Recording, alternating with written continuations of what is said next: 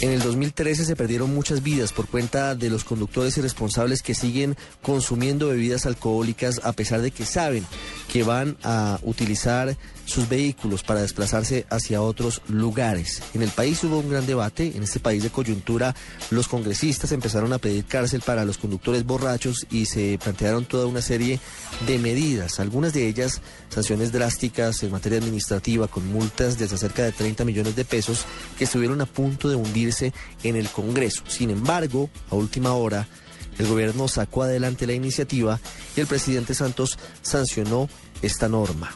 Ante esta situación, que por fin ha permitido que se reduzcan los índices de conductores borrachos en las calles y en las carreteras del país, aumentó la demanda de conductores elegidos. Ese servicio que prestan las aseguradoras, que prestan los bares y los restaurantes, para evitar que una persona que haya consumido, así sea la más mínima cantidad de alcohol, se siente al volante o conduzca su moto.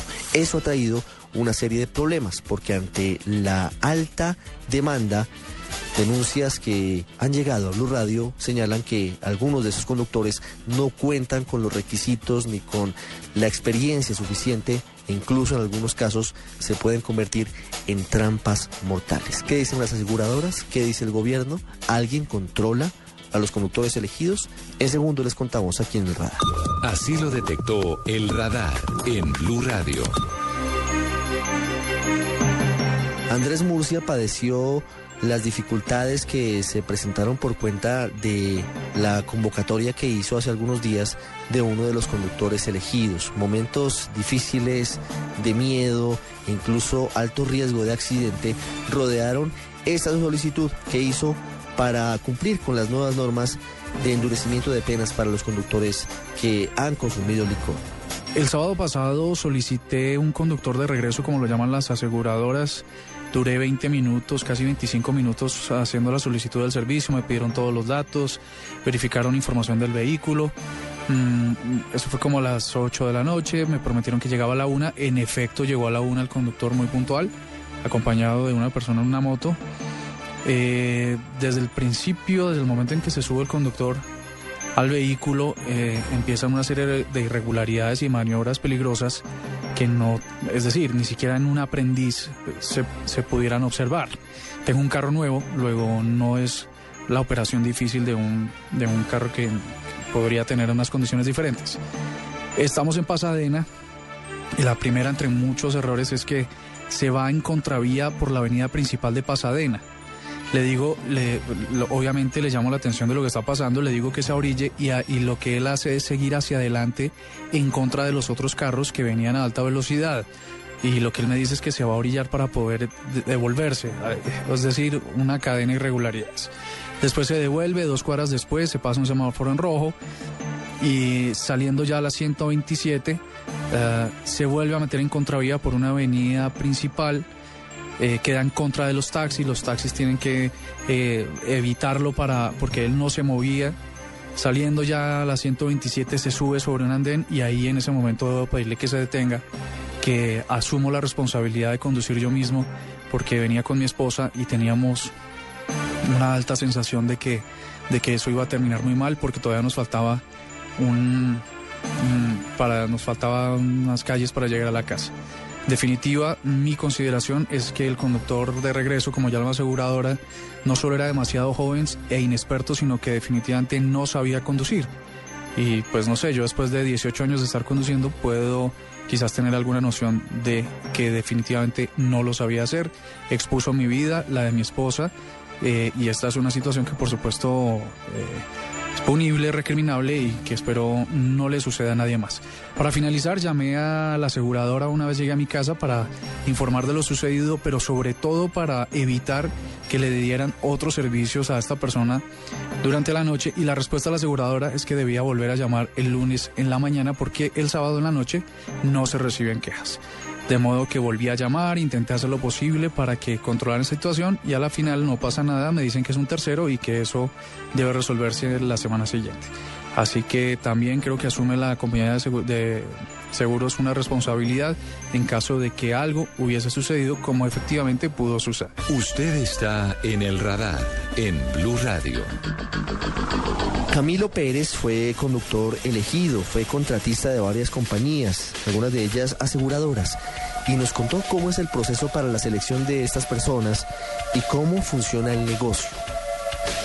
Primero el proceso de selección es más que todo por, por terceros, ¿sí? Entonces, eh, venga hermano, usted conoce a alguien que quiera trabajar en el conductor o o algo similar y uno va y, y, pues se presenta. A veces a los, a los conductores se les hace un, un, examen pero nada formal, o sea, no hay un proceso de selección eh, estimado por la, por la compañía. En la empresa que yo trabajé era un contratista, el, el, dueño de la, de la, empresa me dijo, venga, eh, usted tiene pase, sí, miró el pase y, y, pues me dijo, listo, empieza a trabajar tal día. Solo verbalmente, o sea, me ¿usted ha conducido alguna vez? Yo, listo, sí, yo, con, yo he conducido eh, tanto en tales lados o algo así, y me dijo, listo. Había gente que sí, él en carro le decía, venga, camine, camine, maneja y pues él miraba cómo manejaba y pues si está apto. En otros casos no. depende de la demanda que se necesite. Todos mayores de edad. Yo calculo más o menos desde los 18, 19 años hasta los 55 eh, años. Mientras yo estuve en el, en, el, pues la empresa contratista nunca, nunca escuché nada de que haya ocasionado accidente algún conductor o algo similar. Personalmente uno tenía que pues tener sus, sus como sus precauciones frente al conductor, pero pues así nunca. Sí, de pronto, pues de los, los problemas usuales que uno llegaba tarde, que uno le toca correr para un servicio, para el otro. Si yo como conductor llego a ocasionar algún accidente, la primera parte involucrada sería yo y yo tengo que asumir los gastos que yo, que yo ocasioné frente a la aseguradora. En primer lugar, empiezan a investigarlo a uno como conductor, pero como tal internamente que la aseguradora no, no, no, no sabría cómo sería. La empresa contratista cobra a la aseguradora X servicio, nosotros nos pagan la mitad de ese X servicio. Dependiendo del sitio, digamos, si es Sabana, eh, cuando yo trabajaba costaba 30 mil pesos. Si es Bogotá, 25 mil pesos nos dan. Y yo trabajaba con un compañero en una moto, entonces 25 mil entre los dos. Unos opuestos en El Radar de Blue Radio. Uno de los principales gremios que ofrece el servicio de conductor elegido es el de las aseguradoras. Y por eso hemos llamado al presidente de Fasecolda, Jorge Humberto Botero, para que nos cuente cómo se estudia y cómo se desarrolla este servicio por parte de las empresas. Doctor Botero, buenas tardes. Ricardo, muchas gracias por esta entrevista. Buenas tardes a todos los oyentes de Blue Radio en esta tarde sabatina. Gracias. Quisiera preguntarle primero cuántos aproximadamente, si se tiene la cifra, cuántos conductores eh, elegidos o cuántas personas trabajan con las aseguradoras en ese renglón específico que están ofreciendo como un servicio adicional para permitir que cuando hay dificultades, sobre todo cuando hay consumo de alcohol, las personas puedan acudir a esa solicitud para que los lleven a la casa o a otro sitio. Yo no tengo el, no tengo el dato, sí. un dato que está disperso por las distintas compañías de seguros. Mm. En efecto, hay algunas compañías de seguros que operan el ramo de automóviles, que es un ramo es totalmente voluntario que ofrecen ese servicio bajo condiciones que no son uniformes, dependen de la política de cada compañía de seguros. De otro lado, y esto es un punto que es importante precisarlo para los oyentes, hay el seguro obligatorio de accidentes de tránsito, el famoso SOAT, en el cual ese producto o servicio no se ofrece. De que para poder discutir este tema hay que mirar, de un lado, lo que está pasando en el seguro, vamos, voluntario de automóviles, el seguro estrictamente de, daños en automóviles. El famoso todo riesgo que llaman eh, los eh, vendedores lo llaman todo riesgo en el ramo de automóviles, sí. Cosa distinta porque se intentó en el Congreso en la legislatura pasada es si eso pudiera extenderse a los seguros obligatorios SOAT. En todo caso, con relación a los primeros, ¿qué hay? La demanda del servicio ha crecido exponencialmente, por consiguiente los costos están subiendo y se han presentado en las compañías, según la información que nos han reportado, distintos tipos de abuso. El más frecuente es convertir este servicio, que en general es gratuito, pues en un servicio que se, al que se acude pues, para ir a la iglesia, para ir al mercado, al que le dio pereza manejar hoy, etcétera, etcétera. O incluso a los que beben pues con una frecuencia inusitada, lo cual ha obligado a algunas compañías de seguros a unas a retirar el servicio, a otras a ponerle limitaciones de frecuencia y a otras más. No hay un solo parámetro a, disponer que el servicio pues, se pague, pero a, cambio de una tarifa o De tal manera que la sostenibilidad misma de ese servicio que hasta ahora es gratuito en el seguro eh, voluntario de automóviles está en riesgo, por lo menos en las condiciones originales en que fue ofrecido, pero sigue estando disponible por algunas compañías bajo distintas condiciones. Es decir, que podría cobrarse hacia el futuro si continúa generándose el mismo escenario el servicio de este conductor. Sí, ahora, la, otra discusión, si ese servicio existe en condiciones voluntarias para los asegurados en seguros de, de, automóviles, ¿por qué no trasladar esa experiencia que en realidad ha sido exitosa en la disminución de la siniestralidad al SOAT? Esa fue la propuesta que algún miembro del Congreso hizo al final de la legislatura. Esa propuesta no prosperó. Nosotros pusimos de presente en el Congreso la enorme dificultad práctica y financiera de adoptarla. Y le doy, digamos, unas cuantas pautas para que usted y los oyentes puedan juzgar. En el SOAT tenemos aproximadamente 6.500.000 vehículos afiliados. Sí. Es una afiliación obligatoria. Imaginemos de otro lado que en una noche de viernes cualquiera, pongamos, el 1% de los conductores afiliados o inscritos en el SOAT demandar el servicio. Eso implicaría que tendríamos que tener vehículos y conductores en la cifra aproximada de 65 mil vehículos.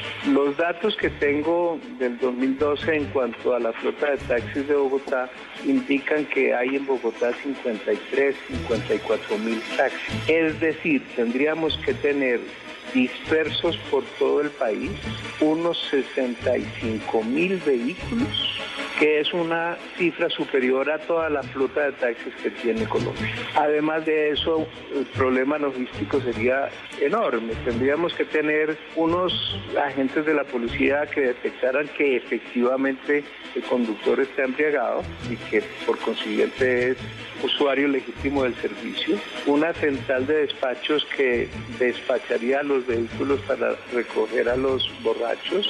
Tendríamos que después ver de qué manera trasladamos los vehículos de esos usuarios porque ellos no podrán no podrán maniobrarlos ni moverlos ni nada. Son motos o carros que quedarían necesitados de que alguien porque no es el, propietario o usuario que los pueda traer, los traiga de regreso a la ciudad. O sea, lo que pusimos de presente en el Congreso es que ciertas políticas que a, pequeña escala, sobre bases muy flexibles, que pueden irse graduando, son buenas y operativas, si usted pretende transferir eso a una política pública para generalizarlo en el ámbito del SOAT, llegaría a una situación, digamos, logísticamente imposible de manejar. Es insostenible, pero entonces, ¿qué proponen las aseguradoras? ¿Tienen alguna posibilidad de, de algo adicional distinto a lo que se estaba planteando en el Congreso?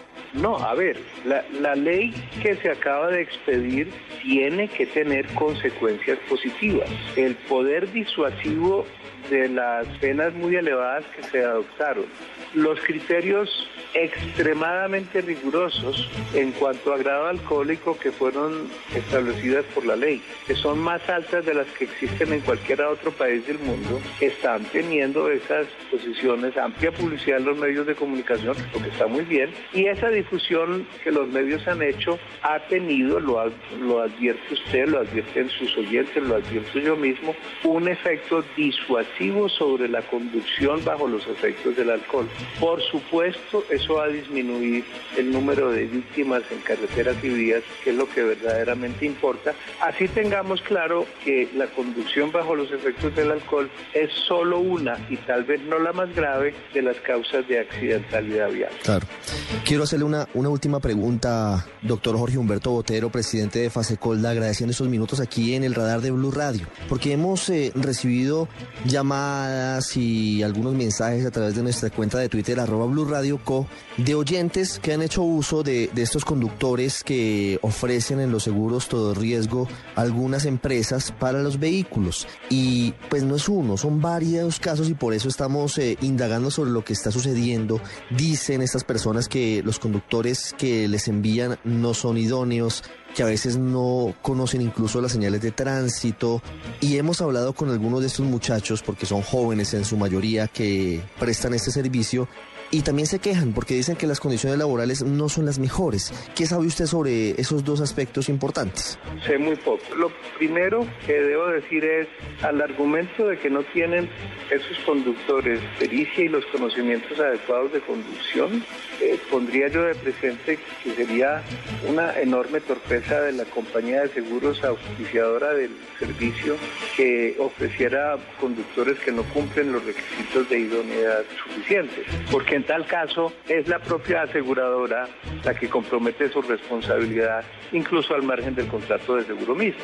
De modo que es difícil aceptar, puede ser posible, pero es difícil que las compañías de seguros no sean extremadamente diligentes en esa materia.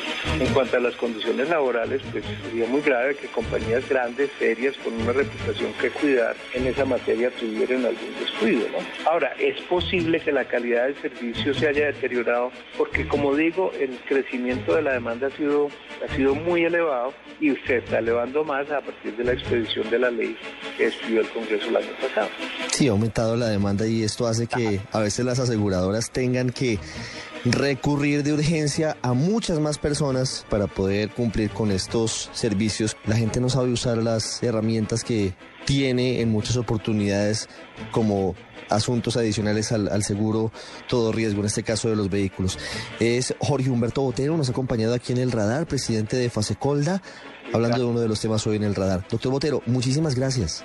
Yo quisiera hacer un comentario final. Claro que sí. La conducta socialmente adecuada no es salir con el vehículo carro moto a, un bar, embriagarse y después llamar a que alguien se ocupe del problema. La conducta socialmente prudente es eh, evitar esa situación de riesgo. O sea, si usted va a tomar licor esta noche, no lleve el carro, no lleve la moto y no convirtamos e, ese factor de imprudencia, de negligencia social en un factor de costo para el conjunto de la sociedad. Doctor Botero, muy amable.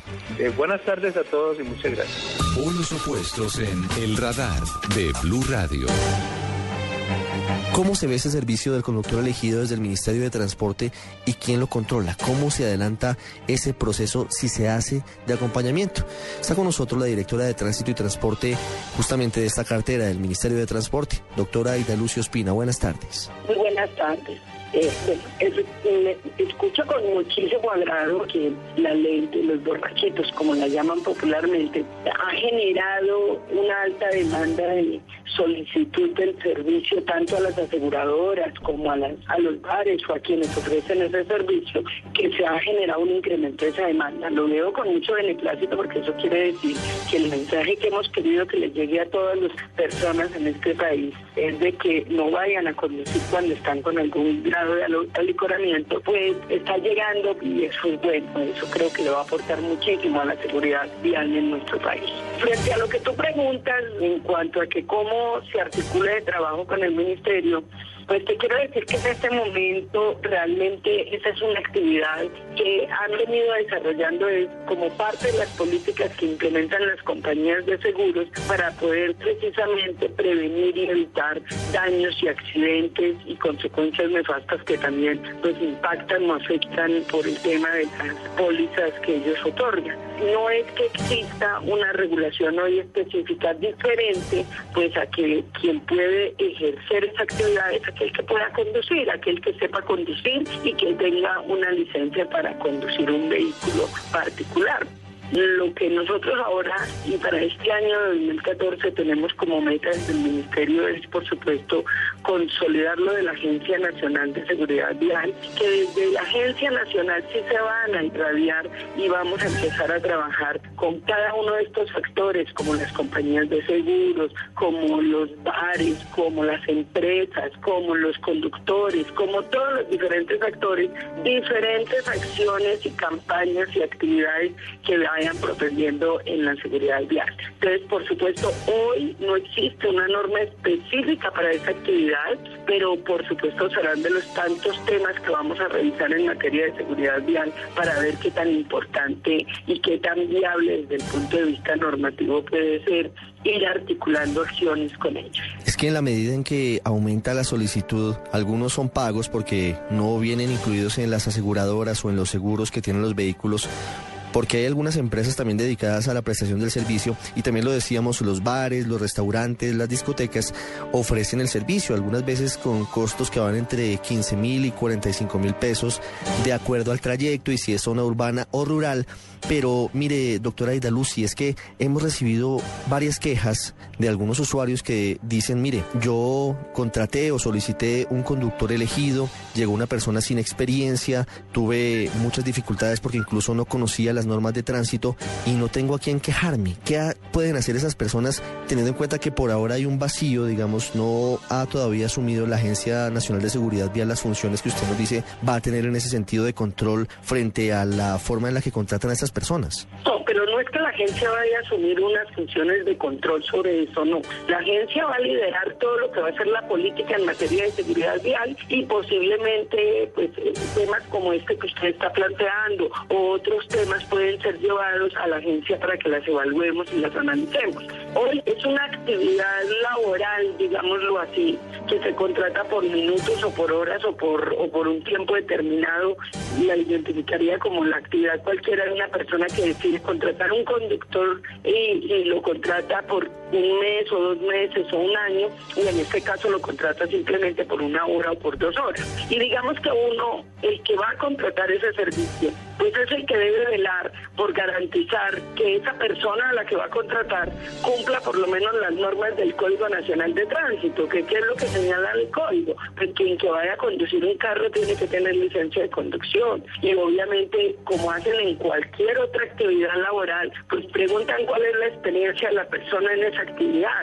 Digamos que aquí empieza a generarse, es una actividad nueva y seguramente que el mismo mercado de la actividad va generando unos mecanismos de control, pero pues el planteamiento mío eh, cuando menciono a la Agencia Nacional de Seguridad Vial es que son temas bien interesantes, es muy interesante por ejemplo la evolución que está surgiendo y lo que usted nos está contando frente a las quejas que se han ido dando y puede ser un tema bien interesante para llevarlo a la agencia y para discutir si vale la pena o si se justifica o cuál sería el marco normativo para poder uno entrar a regular una determinada actividad como es esa, ¿sí? Pero pues en el momento la invitación mía para todo aquel que va a hacer uso de un servicio de este tipo es que así como tiene previsiones cuando va a contratar a cualquier persona, si va a contratar la empleada del servicio en su casa, pues seguramente tiene unas previsiones, revisa algún antecedente, mira algo, hacer un ejercicio similar, por lo menos para garantizar que la persona que vaya a llegar a prestarle el servicio, pues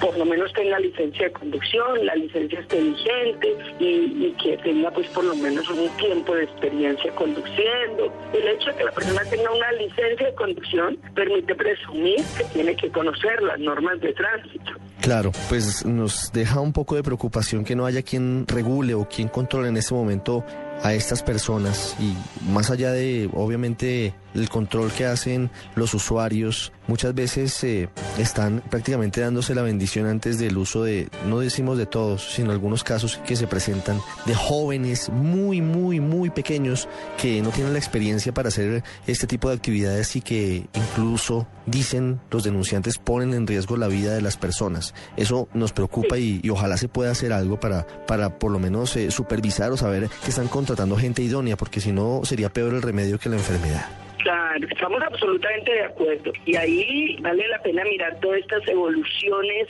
actividades que se van generando alrededor de medidas que se toman, porque estamos completamente de acuerdo pues contigo y con todos los ciudadanos en la medida en que hay que prever que quien vaya a desarrollar cualquier tipo de actividad hay que tener unas precauciones, por supuesto, unas previsiones. Lo que pasa es que obviamente no todas las actividades que se realizan en el país necesariamente requieren de regulaciones estrictas. Ahora, ¿dónde denunciar? Claro que hay. O sea, si yo contrato a un muchacho para que sea conductor mío, así sea por una hora, y yo veo que no tiene licencia de conducción, por ejemplo, pues yo puedo pedirle al policía que por favor proceda, porque obviamente no está cumpliendo con las normas que la ley, el Código Nacional de Tránsito señala. Si está cometiendo una infracción de tránsito, por ejemplo, meterse en una contravía o cosas por el estilo, pues le puedo pedir a esa autoridad de tránsito en la vía que proceda. Digamos que hay que mirar a la luz de todas las normas eh, qué pasa y cómo y qué podemos hacer frente a esa actividad.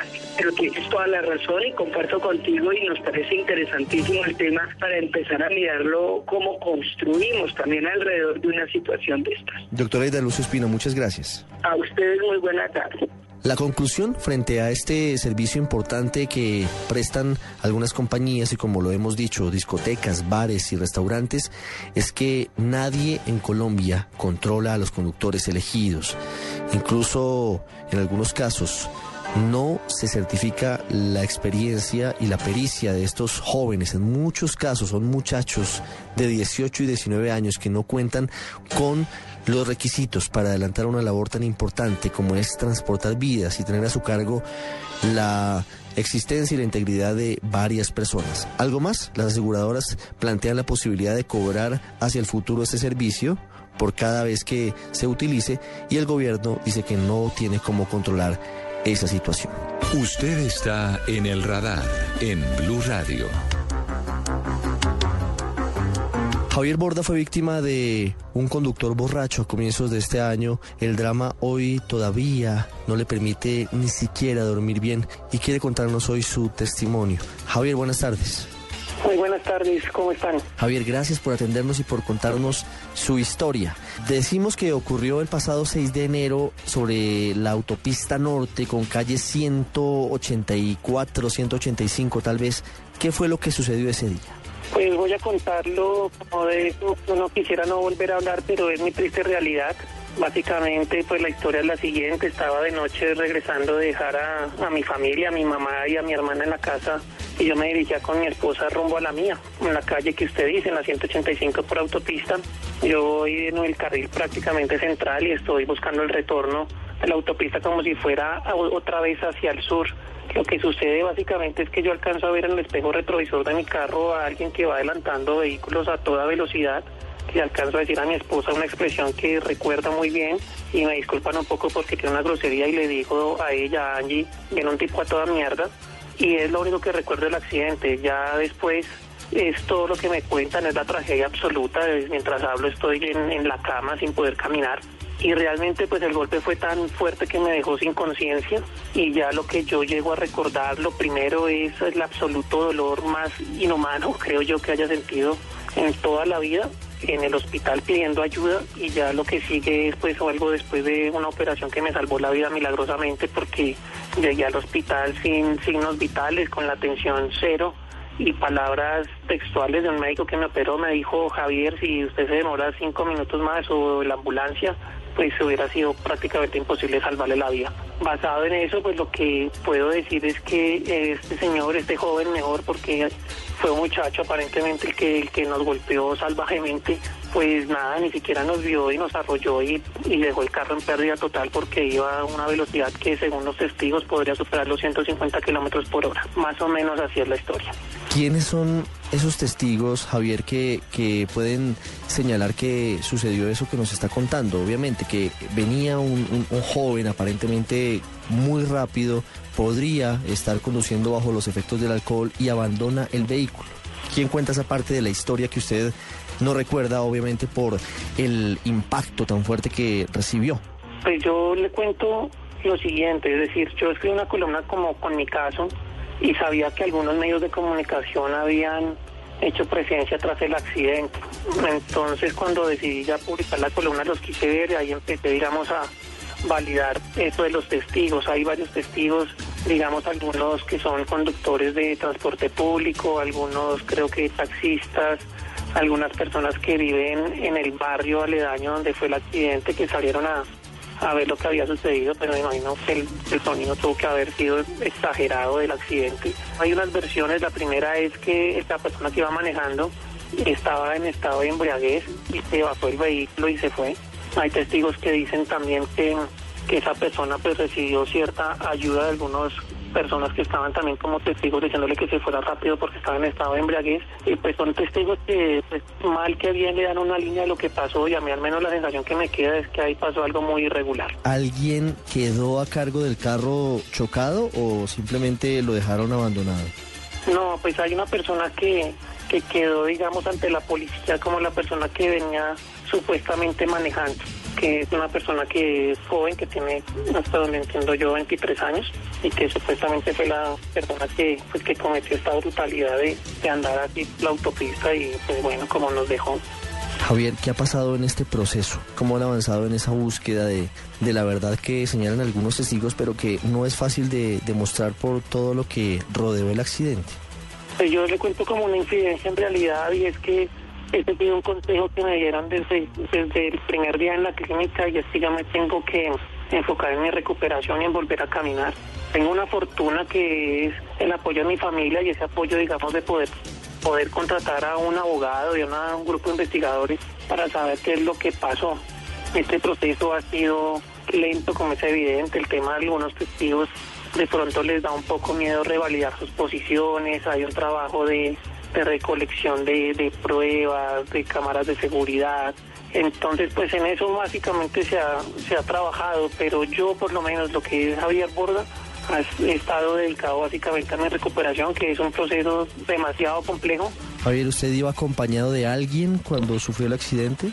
Claro, de mi esposa. Mi esposa sufrió un golpe anímico muy fuerte porque ya pensó que yo había muerto. El golpe, pues para hacerlo un poco claro para los oyentes, el, carro golpea desde atrás de mi vehículo hacia todo el puesto del piloto y destruye todo ese costado izquierdo. Y yo quedé sobre mi esposa que también sufrió, pues sufre aún de, quedó como con efectos de vértigo, también con unas molestias en el cuello y bueno, otra cosa de, de, de molestias psicológicas que aún permanecen, pero claro, por supuesto yo iba con mi esposa y también sufrió el golpe. Javier, ¿cuáles fueron las principales consecuencias que tuvo en su salud por cuenta de este accidente? Ay, hombre, eso es, me da duro un poco contestar porque es como recordar todo lo que estoy sufriendo y bueno, pues básicamente en palabras para que entiendan, este golpe pues me destrozó toda la pelvis. Ahora tengo unos bloques de titanio que de juntar la, los huesos, ya me lo partieron como en cuatro partes, eso realmente quedó todo desprendido. Lo hablo como digamos en términos para que la gente me entienda más fácilmente. El fémur de la parte izquierda de la pierna también se, se fracturó, tengo una lesión en el coxis que no pudo ser operada, estoy tratando con ese dolor todos los días. En mis piernas y los algunos de los principales, ¿cómo se llaman? Nervios para que uno pueda tener sensibilidad, pues se vieron afectados, entonces estaba en un proceso de tratar de mover un poquito los dedos, de poder mover las piernas. Eh, tengo laceraciones en la espalda de tanto tiempo estar acostado y mi cara se cortó. Tengo una cicatriz un poco larga de casi toda la frente, casi hasta un ojo, porque la, la cabeza casi me parte en dos del golpe. La espalda se me quedó absolutamente negra después de la hemorragia interna que sufrí. Y pues son muchas más cosas en realidad, por eso es que se me hace tan duro. Creo que con eso la gente se da, podría dar, digamos, cuenta de lo básico que fue esto para mí. Javier, dos cosas finales. ¿Cómo va su recuperación? Pues esto es muy complicado, la verdad, la verdad, la verdad lo es por dos razones. La primera, pues psicológica, cuando yo alcanzo, lo primero que alcanzo a, ver es mis piernas inmóviles y tener el miedo absoluto a no volver a caminar y es un miedo que me permanece todas las noches porque por fortuna algunos de los músculos han respondido, pero la certeza solo la dará, la dará el tiempo, de que yo pueda ser el de antes y que pueda caminar como antes. Eso por un lado y además que es una recuperación demasiado lenta, es decir, de mucho dolor y eso lo hace sentir un poco más lento, creo yo. Es el punto de, por ejemplo, mover un pie y te puede costar tres días con un dolor que no te deja ni dormir. Eh, es demasiado lenta porque yo no puedo dormir un día en paz. Es demasiado lenta porque no puedo descansar. Entonces me ha costado mucho, pero pues trato de llevarla con el mayor optimismo posible y por fortuna pues muchos amigos y muchos colegas y mi familia por supuesto me dan voces de ánimo y pues tengo que salir adelante. Javier, quisiera una reflexión suya en medio de, del dolor, de las dificultades, del insomnio, pero también de la esperanza por recuperarse y, regresar a su vida cotidiana enfocados en lo que estamos hablando hoy aquí en el radar y es en la irresponsabilidad de algunos conductores. ¿Cuál puede ser ese, ese papel y esa palabra que usted les puede dar hoy a ellos, sobre todo a las personas que todavía siguen conduciendo a pesar de haber tomado, de haber consumido licor? Sí, yo en serio no entiendo cómo es posible que ahora todavía la gente siga cometiendo semejante brutalidad. Es que uno habla con las personas que no entiende que antes no había ese cubrimiento que hacían los medios acerca de lo que pasaba y digamos que era aceptable socialmente de alguna manera que la gente se tomara dos cervezas y respetar. Pero hoy sinceramente no hay derecho a ser tan bruto. O sea, lo digo de una manera demasiado clara y espero no sonar fuerte porque esa no es la intención, sino es imposible no tener la más mínima conciencia del problema que uno puede causar y que el mismo que uno se puede hacer, es decir, porque perfectamente uno puede ir borracho manejando entre comillas y perfectamente no le pasa nada a usted, pero sí puede llegar a una persona en muy malas condiciones. Yo lo que digo es dejar de ser tan obtusos en un país en el que nuestra realidad nos, nos sobrepasa a veces y ser conscientes de una cosa tan básica como que no hay que conducir con tragos, es tan simple como coger un taxi nomás y librarse de tantos problemas como por ejemplo me causaron a mí o como también le podría pasar al que me lo hizo. Javier Borda, un testimonio de vida de lo que significa el ser víctima de conductores en estado de embriaguez, que además de todo no tienen la valentía de asumir sus errores y huyen de la escena de los accidentes. Javier, se recupera muy lentamente, pero esperamos que todo este proceso se supere exitosamente. Le agradezco mucho habernos compartido su historia aquí en Blue Radio. No, al contrario, muchas gracias a ustedes, de verdad como colegas, como periodistas, además, toda la difusión, entre comillas, que se haga de mi caso me parece que puede servir no solo para mi caso específico, sino para las demás personas. Ojalá escucharan esto y de pronto les sirviera para evitar alguna vez un caso como estos. De verdad, muchas gracias a ustedes. Hacemos una pausa y ya regresamos al radar.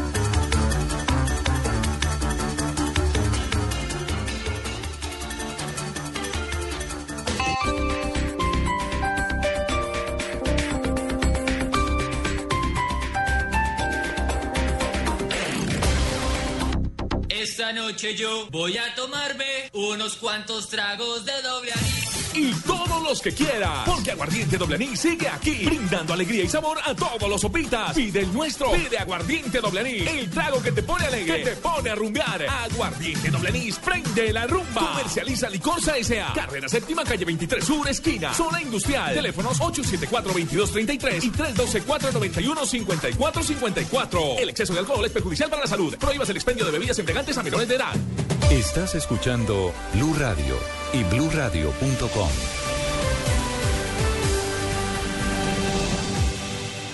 Los hombres y mujeres del Polo queremos el cambio del modelo económico. Solo así se podrá garantizar empleo, salud, educación y bienestar para todos los colombianos. Polo Democrático. La alternativa es clara. Llevo a mi polo en el corazón.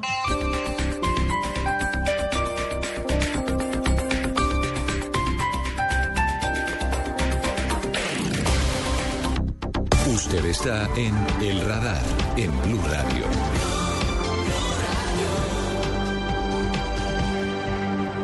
Ha garantizado la ley de justicia y paz, la verdad, justicia y reparación que prometió a las víctimas. Es en este gobierno cuando por primera vez se ha exigido a las personas vinculadas a un proceso de paz que digan la verdad y entreguen su riqueza para reparar a las víctimas. No fue un proceso de paz, fue una negociación entre un gobierno con muchos vínculos con los paramilitares, como el legislativo, para blanquear, para legalizar estos grupos paramilitares. Se tiene el temor por la actuación de los grupos emergentes. Muchos no quieren regresar porque corren el riesgo de volver a ser desplazados. Ya a mí se me está como pasando ese rencor, pero, yo sentí un odio hacia esa gente. Yo cuando voy a la audiencia, yo quisiera tener ese tipo. Y es que él me tiene que decir a mí por qué él se ensañó contra mi familia, contra mis hermanos. Él me tiene que responder a mí por mi muerte. Esa no es la ley que va a reparar a las víctimas de lo que se ha sufrido, de lo que nos han hecho y de, nada. Eso no, no, no, yo no le veo fundamento, pues. La ley establece que el gobierno debe postular ante la ley a los paramilitares que puedan ser sometidos a ella. Se han desmovilizado 47.433 personas. Han sido postuladas para la ley de justicia y paz 3.284 y 639 de ellas que pertenecieron a anteriores grupos paramilitares se encuentran en la cárcel. Yo entiendo que ellos nunca iban a pagar por los crímenes, porque si un jefe paramilitar que tenía 4 o 5 mil muertes en su conciencia o que él los autorizó, que, y la ley de justicia y paz lo que le va a imputar es la pena máxima de 7 años, pues no está pagando ni por media persona, entonces quedan 3.999 víctimas sin reparar o sin pagar. Los asesinatos, desapariciones y desplazamientos colectivos que se cometieron desde el año 1996 se encuentran en absoluta impunidad. Esa gente que salga de las cárceles, que ha masacrado, que ha reconocido haber masacrado, torturado, descuartizado a miles de personas puedan volver a la calle y a volver en qué condiciones, hacer lo mismo. La seguridad democrática y la ley de justicia y paz han reducido enormemente la violencia en el país. Por eso, no se puede proceder con debilidad frente a la reincidencia en el asesinato u otros delitos. La Corte Interamericana de Derechos Humanos en sentencia reciente condena al Estado colombiano justamente por haberle dado vida jurídica a las autodefensas. El gobierno ha expedido el decreto para la reparación de víctimas por vía administrativa, que puede tener un costo de 7 billones de pesos. Invitamos a las víctimas a evitar que algunos de sus voceros se alíen con asesinos para eludir la extradición. Mapiripán aún desconoce el número de muertos que se registraron durante estos cinco días en los cuales el terror tomó el control de la población. Versiones indican que los paramilitares buscaban a presuntos colaboradores de la guerrilla. Nosotros vamos a quedar aún más afectados, con más dolor de ver que nuestros muertos se van a quedar ahí y no nos van a dar ninguna respuesta. El gobierno de Estados Unidos garantizó que las víctimas de los paramilitares podrán acceder a la reparación a pesar del traslado a ese país de alias Macaco. Los acuerdos de cooperación judicial con los Estados Unidos facilitan el intercambio de pruebas y la práctica en ese país por parte de las autoridades Los Estados Unidos han reiterado sus compromisos con estos puntos. Si no somos capaces de sacar adelante a las víctimas, de que se sientan reparadas, lo que estamos diciendo es que el conflicto va a seguir y va a seguir por otros 50 años más. Hace 12 años, cuando comenzó el gobierno del expresidente Álvaro Uribe, se abrió paso una controvertida ley que permitía supuestamente verdad, justicia y reparación para uno de los grupos en conflicto en ese momento, el más sanguinario durante la década de los 90 en el país. Los paramilitares, que tenían más de 10.000 hombres en Colombia, que estaban al mando de Carlos Castaño, de Salvatore Mancuso y de Jorge 40, que habían sembrado de dolor y sangre todo el territorio colombiano por medio de las masacres, con motosierras, con hachas, acabando con los sueños de muchas familias. Cuando el expresidente Uribe llega al poder, recordamos que comienza una negociación con los grupos paramilitares y se creó en su momento una controvertida norma que permitía justamente que estas personas se sometieran a la justicia colombiana. Hablamos de la ley de justicia y paz. Está a punto de cumplir ya 10 años y en algunos meses, en junio del 2014, comenzarán a quedar en libertad algunos de los peores criminales en la historia de Colombia, tras haber pagado penas cercanas a los ocho años por delitos tan graves como masacres, desaparición forzada, secuestros y desplazamiento. Esa fue la norma, ese fue el pacto. Una verdad completa, supuestamente, reparación a las víctimas, pero justicia en poca cantidad, ocho años de cárcel por todos los delitos que cometieron. Y hoy hablamos de eso, de cuáles son y de qué manera van a quedar libres algunos paramilitares, algunos de los que sembraron de terror los campos colombianos hace dos décadas. Así lo detectó el radar en Blue Radio. A esta hora de la tarde en el radar nos acompaña Juan Pablo Inestrosa, que es el coordinador de la Unidad Nacional de Justicia y Paz. Doctor Inestrosa, buenas tardes. Buenas tardes. Doctor Inestrosa, ¿cuántos ex paramilitares y exguerrilleros van a salir de las cárceles en lo corrido del 2014? Bueno, lo primero que tenemos que eh, tener en cuenta es que esto hace parte de un proceso de justicia transicional. que fue el primer proceso que llevó a cabo y es algo parecido a lo que puede ocurrir en La Habana y las reglas del juego fueron cintadas por anteriores gobiernos, pero pues la ley está ya sentada y es la ley que se tiene que cumplir. Así entonces se están cumpliendo los ocho años que estipula la ley de justicia y paz y dentro de las cuentas que tenemos nosotros es alrededor de 400 entre ex paramilitares y ex miembros de la guerrilla los que quedarán libres por pena cumplida eh, a partir de este año. Lo que también hay que decir es que las, las libertades no van a ser automáticas. Hay una serie de requisitos que la misma ley contempla y es que se haya contribuido con el derecho a la verdad, que se haya tenido un buen comportamiento, que no hayan vuelto a delinquir y lo más importante, que hayan aportado con la entrega de bienes para la reparación de las víctimas. ¿Esta solicitud de libertad por pena cumplida debe hacerse ante alguna autoridad judicial para que se verifique el cumplimiento de esos requisitos?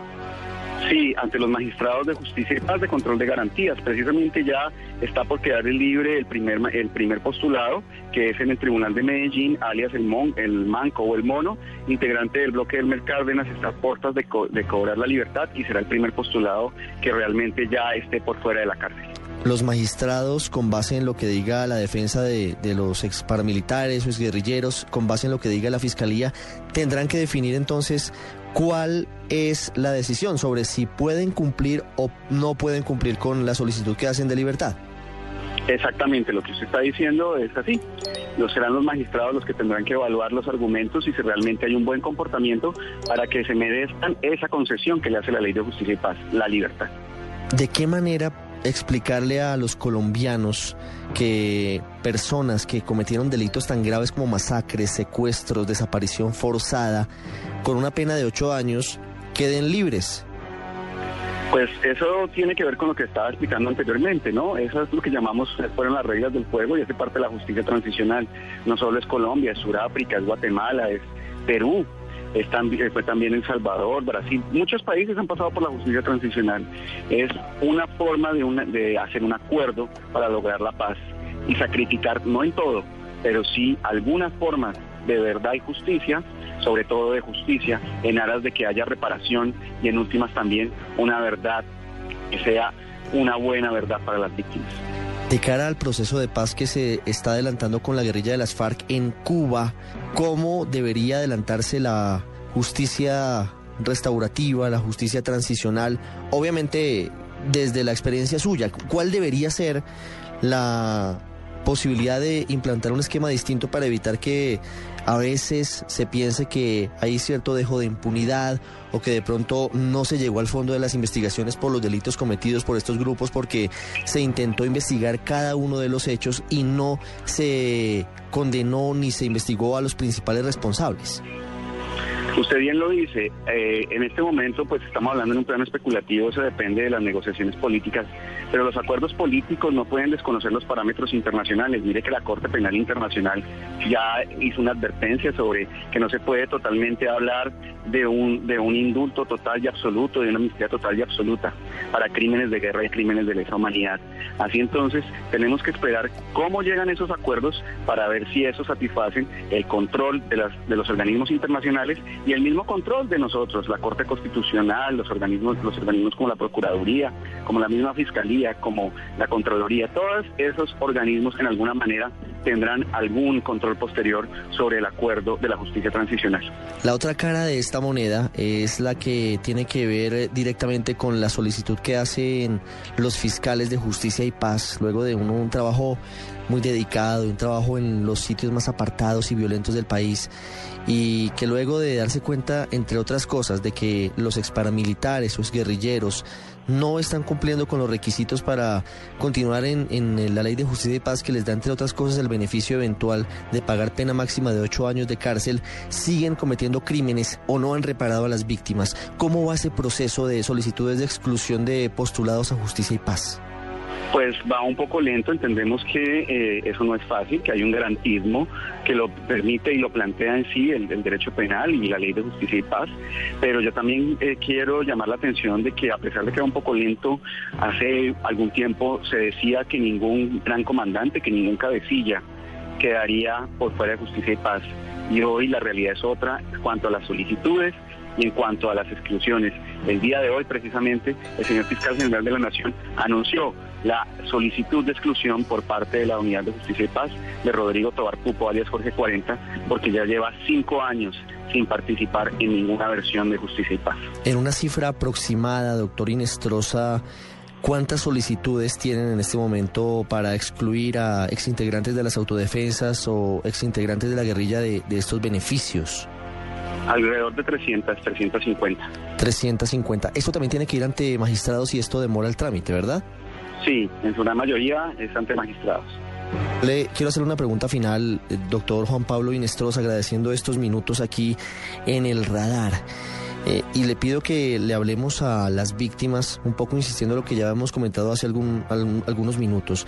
Es, eh, quisiera que les pudiera expresar lo que están haciendo ustedes desde la unidad, tratando de desenterrar la verdad, tratando de esclarecer eh, masacres, desapariciones y secuestros y cómo se avanza en ese proceso, sobre todo porque mucha gente sigue esperando saber qué pasó con sus familiares que en algún momento fueron retenidos por grupos irregulares y nunca más supieron de ellos.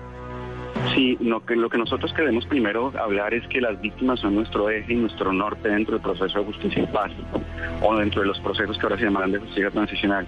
Segundo, ante tanta cantidad, más de 400 mil hechos y más de 450 mil víctimas, se ha tenido que hacer un plan que prevé la misma ley 1592 y es que se han priorizado unos delitos para evacuarlos primero y con posterioridad evacuar una segunda fase. Delitos que han sido considerados crímenes de guerra y crímenes de lesa humanidad, lo cual no quiere decir que si en algún momento se haya aplicado un plan de priorización, se esté desconociendo que las otras víctimas sean más o menos importantes. Sencillamente se está poniendo un orden, se está poniendo un norte, se está poniendo un orden que es el que queremos de alguna manera lo, eh, presentar para que no haya un atasco, para que ese nudo gordiano que teníamos nosotros en justicia y paz se vea desatado y podamos fluir de alguna manera por los cauces de la verdad, la justicia y la reparación. ¿Cuál es el reto para ustedes, fiscales, e investigadores de justicia y paz, en el mediano plazo? ¿Cuál es el, objetivo después de haber tenido momentos difíciles, pero también eh, momentos exitosos y ahora ya estar terminando ciclo con algunos postulados que cumplieron su pena? ¿Qué viene ahora?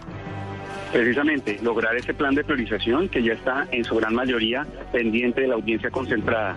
Y así entonces poder tener las 16 macrosentencias de los 16 grandes eh, comandantes, tanto de los grupos paramilitares como de los guerrilleros, y con esas 16 macrosentencias poder también, como la ley 1592 lo permite, acoger a la gran cantidad que tienen los postulados de justicia y en unas terminaciones bien sea judiciales o anticipadas. Doctor Juan Pablo Inestrosa, gracias. No, ustedes muy amables, con mucho gusto y siempre estamos a sus órdenes. Hoy en el radar les hemos contado la historia dolorosa de Javier Borda, que fue víctima de un conductor ebrio a comienzos de año. Se recupera lentamente de las graves lesiones que le causó el hombre que además escapó de la escena de los hechos. Y también hemos hablado de los conductores elegidos, la falta de control que reconocen todas las autoridades. Es un gremio que no tiene en este momento vigilancia de nadie. Y para finalizar, un asunto muy importante para los colombianos. Algunos de los más grandes victimarios de los paramilitares que cometieron masacres, que cometieron desapariciones y secuestros están a punto de quedar en libertad, a pesar de que en las últimas horas sí se anunció la salida de los beneficios de esta ley de justicia y paz de uno de los más crueles cabecillas de las autodefensas, de Rodrigo Tobar Pupo, alias Jorge 40. Muchas gracias por habernos acompañado.